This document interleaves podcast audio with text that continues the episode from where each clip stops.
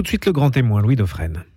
Ils sont un peu devenus les invisibles de la République, du moins dans son histoire, et pourtant ils ont contribué à la reconstruction de la France dans les temps difficiles, les années qui ont suivi la Seconde Guerre mondiale. Ces figures sont-elles inspirantes pour les temps que nous vivons? En tout cas, Jérôme Cordelier, journaliste et rédacteur en chef au Point, en ravive le souvenir. Invisible, disais-je, car qui se rappelle Georges Bidault ou Edmond Michelet hormis les historiens de cette période allant de 45 à 54. Il est singulier d'ailleurs que les catholiques, du moins une partie d'entre eux, a épuisé leurs références beaucoup plus loin dans le temps, à une époque où la France et la foi écrivaient l'histoire en lettres de gloire, et pas tellement dans ces périodes justement difficiles, qui sont un petit peu passées inaperçues et dont on a voulu sortir assez vite. Car la démocratie chrétienne, pour ne pas la nommer, n'est guère citée par personne aujourd'hui. Ça ne veut pas dire qu'elle n'a pas de référence dans la politique actuelle. On la néglige et l'ignorance dévore aussi nos vies, faut-il le rappeler. Bonjour Jérôme Cordelier. Bonjour Louis. Alors avec ce livre qui poursuit en fait déjà une œuvre que vous avez déjà euh, construite autour des résistants chrétiens. Donc il y a eu un peu la période d'avant-guerre, et puis de la guerre, et puis maintenant c'est l'immédiate après-guerre, Jérôme. Oui, parce que j'essaye de creuser mon sillon, euh, comme on dit. Je trouve que c'est une période euh, intéressante. Qui a aussi des résonances dans l'actualité, c'est-à-dire que je pense que c'est les engagements de ces hommes et de ces femmes catholiques, protestants, un petit peu orthodoxes aussi, peuvent éclairer et euh, euh, donner à penser, si je puis dire, euh, pour d'autres époques, parce qu'ils allient d'abord une conjonction entre le politique et le spirituel. Bon, moi je m'occupe du service politique du point, donc ça m'intéresse l'engagement politique, mais pas seulement. Mais vous suivez aussi la religion. Voilà, et la religion depuis, depuis des années, merci Louis. Et donc, et, et, surtout, c'est un pan totalement oublié de, de notre histoire. Et, alors, pourquoi l'est-il justement? Eh bien, euh, ben, je, je, pense euh, ignorance euh, et puis enfin nos temps, nos temps obscurs et confus, si je puis dire, où on a, du mal à faire de la hiérarchie entre l'essentiel et l'accessoire. Euh, bon, euh, on voit bien, c'est une confusion euh, très, très forte et pas seulement géopolitique. On voit bien que dans nos sociétés, il y a une, forte confusion, un manque de, hiérarchie, et notamment dans, la société médiatique, hein, la société politique, la société publique, si je puis dire, d'une manière générale. Et donc, on, voit bien que, que c'est. Moi, j'étais quand même assez effaré de découvrir qu'il n'y avait eu aucun livre écrit sur l'après-guerre, le rôle des chrétiens dans l'après-guerre 1944-1954. Euh, Donc cette décennie qui va être cruciale euh, pour, le, pour, euh, pour la France et puis pour la construction de l'Europe, où certaines personnes vont réussir à la fois à remettre la France debout, mais il ne s'agit pas de la remettre uniquement matériellement, économiquement debout, il s'agit aussi de la, remettre debout culturellement, politiquement et aussi spirituellement, j'allais dire. et donc, euh, voir aussi que ces hommes, par exemple, dans les, quatre fondateurs de l'Europe que vous connaissez bien, enfin, je veux dire, Jean Monnet euh, n'était pas un chrétien engagé, mais les trois autres étaient des, catholiques fervents et convaincus. Robert Schuman, Alcide Gasperi, Konrad Adenauer, que, dont j'ai vraiment découvert la personnalité en faisant ce livre qui est incroyable. Bon, bah, ces trois hommes, ces quatre hommes, euh, avec Jean Monnet, qui a eu un rôle éminent, comme l'on sait, vont en cinq ans en cinq ans, cinq ans après la, la, défaite euh, de la France et, et la ruine euh, conséquente, euh, vont remettre, vont créer l'Europe, porter l'Europe sur les fonds baptismaux. Et c'est cette Europe, ces fondations de l'Europe, sur lesquelles on s'appuie encore aujourd'hui. Et ce sont trois fervents chrétiens, chrétiens convaincus, engagés, et donc après qu'on aille dire que l'Europe n'a pas de racines chrétiennes, ça paraît complètement aberrant. Quoi. Alors Jérôme Cordelier, quand même, ces hommes, si on les a oubliés peut-être un peu, c'est que c'est surtout les États-Unis qui nous ont en quelque sorte ancrés dans euh, aussi la trajectoire européenne.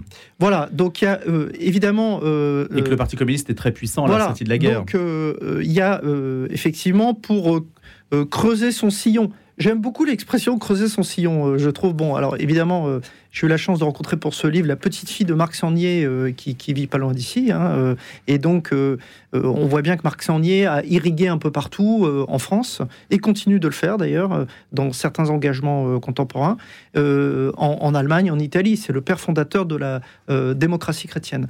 Et donc oui, euh, euh, donc ces gens creusent leur sillon.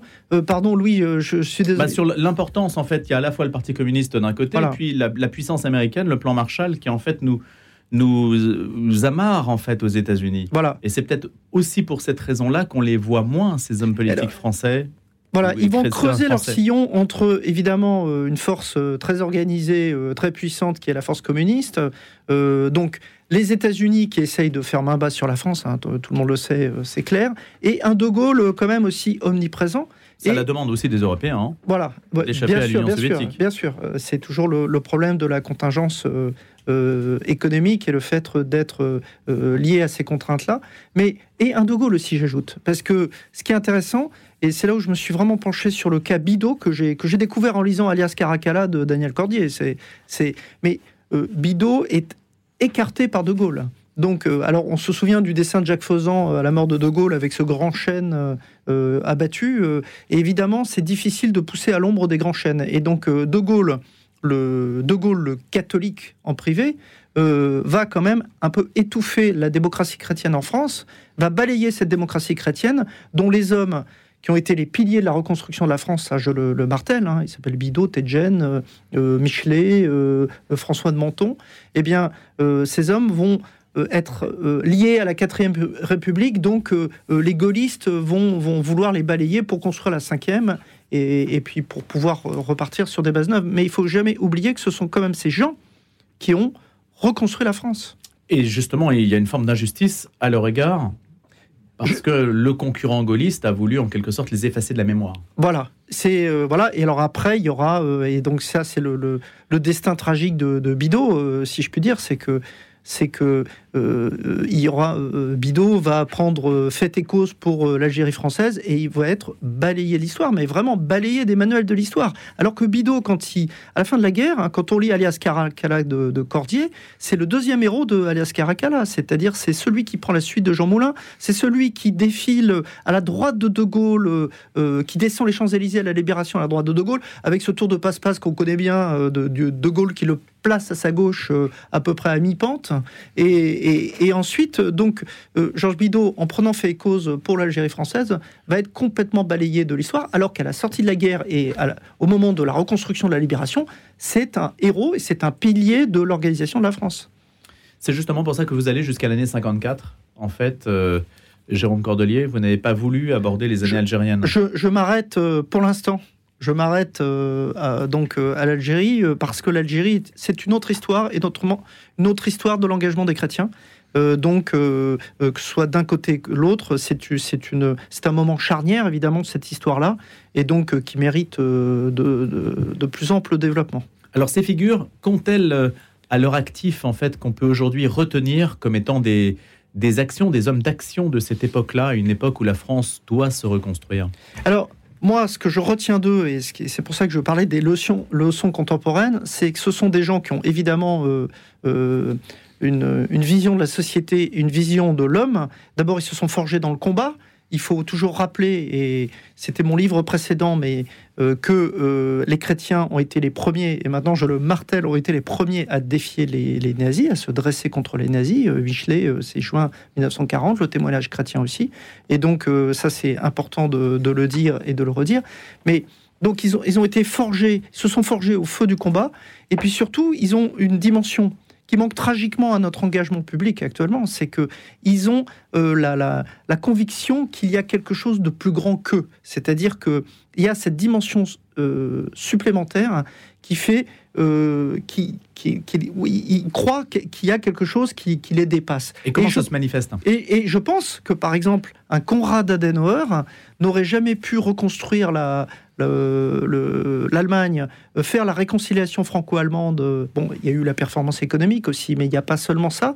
Euh, et ensuite, euh, rétablir l'Allemagne dans le concert des nations en moins de cinq ans, en moins de cinq ans, s'il n'y avait pas eu cette, cette, cette vision, cette dimension spirituelle qui le portait. Au même titre que Robert Schuman n'aurait pas eu cette, cet engagement européen euh, s'il n'avait pas été porté par ça, ou euh, Alcide de Gasperi. Euh, Adenauer, c'est très intéressant. Et donc, euh, en faisant ce livre, j'ai vu le. Parce que au moment où j'écrivais ce livre, il y a les mémoires de Henry Kissinger qui sont, qui sont, qui sont sortis. C'est un, un livre formidable où il fait six cas de leadership mondial, c'est-à-dire six, six, six, leçons de leadership. Et dans ces six leçons, il met Adenauer. Et pourquoi? Parce qu'il appelle il appelle l'engagement d'Adenauer comme la, stratégie de l'humilité. Et donc, si Adenauer n'avait pas été un humble servant de, la, chose publique, il n'aurait pas pu accomplir ce qu'il a fait. Et ça, je trouve, c'est très intéressant, et c'est pour ça que c'est important qu'un dirigeant comme Kissinger, qui a plus de 100 ans aujourd'hui, mette cet exemple sur la table publique, si je puis dire, parce que la stratégie de l'humilité, c'est quelque chose que nous devons tous euh, intégrer évidemment dans notre, même dans notre vie de tous les jours. Stratégie inexistante aujourd'hui dans le monde politique, quand même. Oui, alors même s'il ne faut pas trop accabler, je trouve, les, les, hommes politiques, parce que euh, d'abord, euh, c'est très compliqué de l'engagement, l'engagement public actuellement dans ce monde si confus, qui manque de repères et, et, et, où on ajoute de la confusion à la confusion, si je puis dire. Mais, mais c'est vrai que c'est sûr que l'humilité dans notre, dans notre société ultra narcisée, j'allais dire, enfin très très narcissique, euh, c'est une dimension euh, qui manque. C'est-à-dire euh, croire. Bon, vous êtes bien placé ici pour le savoir, hein, l'intelligence collective inventée par les dominicains au XIIIe siècle, ben, il faut croire à l'intelligence collective et puis au fait que l'homme est petit devant les faits et surtout devant le, le, bien général, j'allais dire le, bien collectif, le bien commun. Quoi. Était-il médiatisé à l'époque déjà? Alors, évidemment, il y a ça. Très bonne question, Louis, merci. Euh, évidemment, il y a ça qui perturbe énormément l'engagement public. Je ne suis pas sûr qu'un De Gaulle, par exemple, euh, ait passé la barre des réseaux sociaux, euh, enfin de, du pilonnage sur les réseaux sociaux à notre époque. Pourtant, la télé, il savait la maîtriser. Oui, il savait la maîtriser, mais il n'y avait qu'une télé à l'époque, donc c'était plus facile à maîtriser qu'une multitude de. Non, mais l'art télévisuel, il savait parler à la télé. Oui, mais il y a beaucoup de gens qui savent parler, hmm. parler à la télé et qui sont quand même. Emmanuel Macron c'est très bien parler à la télévision. Hein. C'est un, comédien né. Donc, euh, mais il a, c'est, une époque euh, compliquée. Mais euh, alors médiatiser. alors, ce qui est marrant, c'est par exemple Bidot. Bidot, il adore les médias. Alors, d'ailleurs, il y a des, des, j'ai retrouvé des, portraits lui incroyables où il est en robe de chambre alors qu'il est ministre des Affaires étrangères, donc en robe de chambre, en soi, il se balade. Bido, c'est un personnage incroyable parce que je, croyais que c'était un, peu un ventre mou comme ça, mais en fait pas du tout. Et donc il est très bohème. Sa femme a été résistante aussi. Et alors il, a des piles de journaux toujours par terre à côté de lui, donc il, il, décortique tous les journaux, tous les écrits comme ça. Et c'est un homme assez nerveux on retrouve, j'ai retrouvé, là, on peut, on peut les trouver aisément euh, sur Internet, euh, des, films de lui, de Lina, où on le voit, il, mâchonne toujours quelque chose. Enfin, c'est quelqu'un d'un peu sec et nerveux. Et donc, euh, il aime bien, il aime bien les médias. Edmond Michelet aime bien aussi les médias. Il a le sens du, du, de la, de la, et évidemment de la, j'allais dire presque de la mise en scène entre guillemets, mais ce sont des gens, voilà, qui se, qui se plient à ça. Mais surtout, ce sont des gens qui sont animés Évidemment, c'est une période à la fois euh, euh, tragique et euh, euphorique, euphorisante, puisqu'ils sont animés par une entreprise de, reconstruction. Mais encore une fois, je le répète, qui n'est pas une reconstruction uniquement matérielle, c'est aussi une reconstruction culturelle et morale, sociale aussi. C'est pour ça que j'insiste aussi sur les engagements de gens. C'est pas uniquement un livre politique. Il y a les engagements sociaux. Enfin, je veux dire, Emmaüs après la résistante, la résistance importante de l'abbé Pierre, que j'ai eu la chance de, d'interviewer euh, plusieurs fois pour le point, euh, euh, a Qui aura fait de la politique, l'abbé Pierre?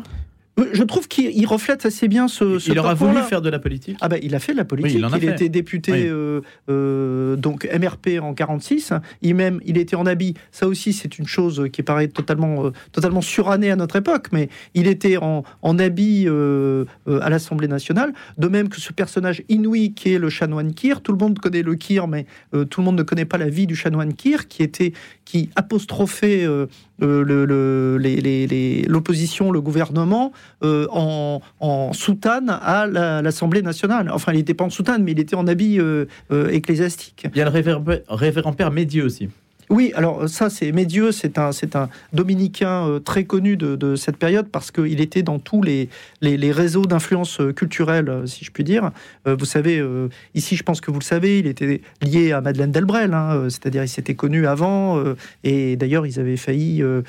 enfin, Madeleine Delbrel avait voulu l'épouser, en fait, et puis le, père Médieux était, avait décidé de rejoindre l'ordre des dominicains. C'est un personnage. merci, je vois que vous avez bien lu le livre, Louis, parce que de mettre l'accent sur ce personnage. Et donc, euh, euh, évidemment, Médieu, il est, il est dans tous les réseaux, au sens noble, hein, de, de, de, la reconstruction de l'après-guerre. C'est-à-dire que la reconstruction, c'est aussi une reconstruction euh, morale, donc euh, sociale, euh, et culturelle, intellectuelle. Donc c'est là où les, les, chrétiens sont engagés. Hein. la revue Esprit, évidemment, date des années 30, mais voilà, prend un nouvel essor à cette période. Jusqu'à 30 000 abonnés, paraît-il. Oui, voilà, donc Emmanuel Mounier, Jacques Maritain. Bon, je ne me suis pas trop focalisé sur ces figures qui sont très connues, et il y a eu des, des très bons livres. et ce sont plus des figures politiques qu'intellectuelles. Oui, mais enfin intellectuel quand même. Hmm. Emmanuel Mounier. Oui, non, non, mais euh, vous êtes intéressé davantage aux politiques. Oui, euh, enfin, sauf que j'ai quand même un chapitre aussi sur euh, l'ébullition intellectuelle, parce que dans cette période-là, où la France est encore christianisée, enfin très fortement, pas encore déchristianisée, mais ça commence. C'est justement à cette période-là que ça commence, parce que la carte du chanoine Boulard date de 55, c'est juste après ça. Voilà. Exactement. Et donc il y a quand même une effervescence euh, qui est d'ailleurs euh, les éditions du Cerf euh, sont assez en pointe avec plusieurs essais qui sont qui sont remarqués. C'est l'époque aussi des prêtres ouvriers, hein, donc où il y a ce, ce, cette espèce de, confusion dans certains rangs catholiques entre le cléricalisme, si on peut dire, et le, communisme. D'ailleurs, c'est ce qui, c'est ce qui obsède, affole, voire peut-être aussi aveugle Pi XII, hein, c'est-à-dire cette, ce, communisme qui est en train de s'ancrer en France. Et donc, euh, euh, cette force-là, c'est pour ça que c'est une période extrêmement riche, en fait. Hein. Cette, cette, cette, force chrétienne, euh, catholique, protestante, un petit peu orthodoxe, mais catholique et protestante, va s'opposer à l'autre universalisme, si on peut dire, l'autre mondialisme, qui est le communisme. Et Jérôme Cordelier, on est un peu dans des périodes euh, similaires, disons que, enfin similaires, je ne sais pas, il y a un synode qui se déroule en ce moment dont on attend quelque chose qui a été présenté même par certains. Christophe Théobald, qui était tout à l'heure sur notre antenne, a parlé d'un Vatican III avec un point d'interrogation. Est-ce qu'on est dans un Vatican III de la même manière qu'on était avant, à cette période-là, avant Vatican II Oui. Alors, euh, j'aurais du mal à jouer euh, les experts sur votre antenne. Hein. Euh, bon, donc je, je, ne sais pas. Je préfère répondre à, cette question. Mais évidemment, les, ce qui va sortir du synode est très attendu, à la fois par euh, des, chrétiens qui semblent euh, euh, à bout de souffle par certains, dans certains, par certains côtés dans leurs engagements et puis qui sont un peu malmenés par la crise de la gouvernance de l'Église et aussi par le monde. Parce que on voit bien qu'avec euh, le conflit euh, au Moyen-Orient et euh, en Ukraine, en Arménie, enfin, tous ces conflits, il y a quand même un risque de contagion en France. Donc, on est dans une période extrêmement confuse où on a besoin de, repères, où on a besoin, sans employer de grands mots, d'espérance, mais c'est important d'en parler ici. Et donc, et donc, je pense que c'est ces, figures, les engagements de ces hommes et de ces femmes, parce que j'ai interviewé beaucoup aussi de femmes. J'ai la chance de bien connaître maintenant Jacqueline Fleury-Marié, qui est une grande résistante avec qui j'avais fait un livre précédent. Euh, Odile de Vasselot, euh, bon, euh, qui, qui, elles ont, qui, a plus de 100 ans aujourd'hui, mais aussi la, dernière fille du, du, maréchal, du maréchal Leclerc. J'ai connu aussi Geneviève de Gaulle. Donc il y a beaucoup de femmes hein, dans ce livre. Hein. Donc les engagements de, ces hommes et de ces femmes sont, je pense, porteurs d'espérance. Vous voulez dire qu'on les voit moins aujourd'hui? Non, on, les voit encore, mais il, il faut, je pense, se pencher sur quelle a été leur trajectoire, quels ont été leurs choix dans un monde extrêmement troublé. Et comme on est à nouveau dans un monde extrêmement troublé, eh bien, euh, je pense que ça peut être euh, euh, un peu, pas forcément des leçons, mais en tout cas riche d'enseignements, de trajectoires humaines et d'engagements qui sont à la fois individuels et collectifs. Mais justement, si vous deviez retenir un engagement, un choix qui les a caractérisés, qui les a distingués de tous les autres et qui ont marqué cet engagement Quel serait-il, euh, Jérôme ah, ah ben, Je pense quand même qu'il y a certains choix euh, sociaux, hein, donc euh, il, y a, des choix politiques, hein, donc la création de la, du MRP, de la démocratie chrétienne, l'armature aussi, tous ces chrétiens qui ont été des commissaires de la République. Hein, Henri Bourdeau de Fontenay, par exemple, a été le directeur de, de l'ENA, était un grand chrétien, c'est lui qui a, qui a créé l'ENA. mais il y a aussi l'engagement culturel. Euh, il y a un engagement que j'aime beaucoup, hein, c'est aussi celui du, père Pierre Chaillet, qui, on le sait moins, il a créé le, témoignage chrétien, mais on sait moins que après la guerre, il va s'engager pour euh, restituer les enfants, les enfants euh, juifs qui ont été cachés dans des familles euh, chrétiennes et dans des couvents chrétiens, donc les restituer à leur famille d'origine. Mais si, évidemment, je retiens quand même un engagement, c'est qui incarne un peu cette période, je trouve, c'est celui de l'abbé Pierre, parce que l'abbé Pierre on, a vu le cabotin médiatique, il a souvent agacé hein, par son, cabotinage, mais d'abord il a une résistance euh, incroyable.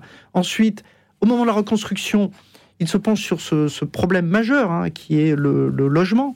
Euh, donc, euh, et il va créer Emmaüs après avoir eu, eu un engagement politique. En fait, euh, l'abbé Pierre, c'était un grand politique. Hein. C'était euh, un, il avait un engagement spirituel, mais c'était un, politique. Et c'est pour ça que ça m'intéresse, c'est que souvent ces trajectoires spirituelles sont aussi des trajectoires politiques. Et donc, si je dois, voilà, si quelqu'un qui incarne cette période, pour moi, euh, ça peut être l'abbé Pierre, mais au même titre que Edmond Michelet. Après, leurs œuvres se sont beaucoup laïcisées ou sécularisées. Voilà. Mais presque trop d'ailleurs. C'est-à-dire que souvent les gens oublient d'où ils viennent. C'est peut-être l'une des explications au début de cet entretien. Pourquoi sont-ils oubliés aujourd'hui? Voilà, c'est-à-dire que je pense que de toute façon on est dans une laïcisation un peu, un peu, un peu folle où on n'écoute plus euh, la parole différente. Donc, euh, donc c'est, c'est, la laïcisation, c'est pas empêcher euh, quelqu'un de parler. La laïcisation, la, laïcité, c'est permettre à tout le monde de s'exprimer dans un cadre de concorde, si je puis dire. Et donc, et c'est vrai que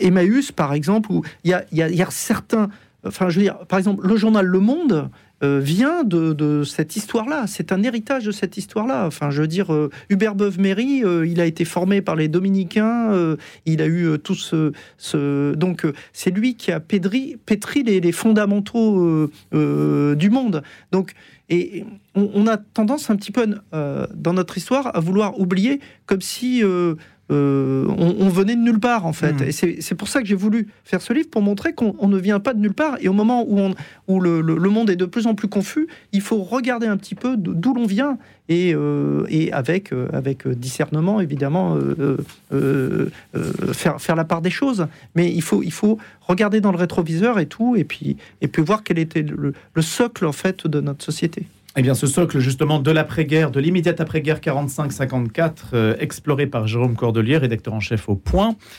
Merci Jérôme d'être venu ce matin nous en parler. Après la nuit, ces chrétiens qui ont reconstruit la France et l'Europe. On verra s'il y a des symétries entre l'époque actuelle et puis l'époque euh, de l'après-guerre. Et, et surtout s'il y a des leçons, ainsi que vous l'avez dit, à tirer de cette période-là. Merci de nous en avoir parlé. À bientôt.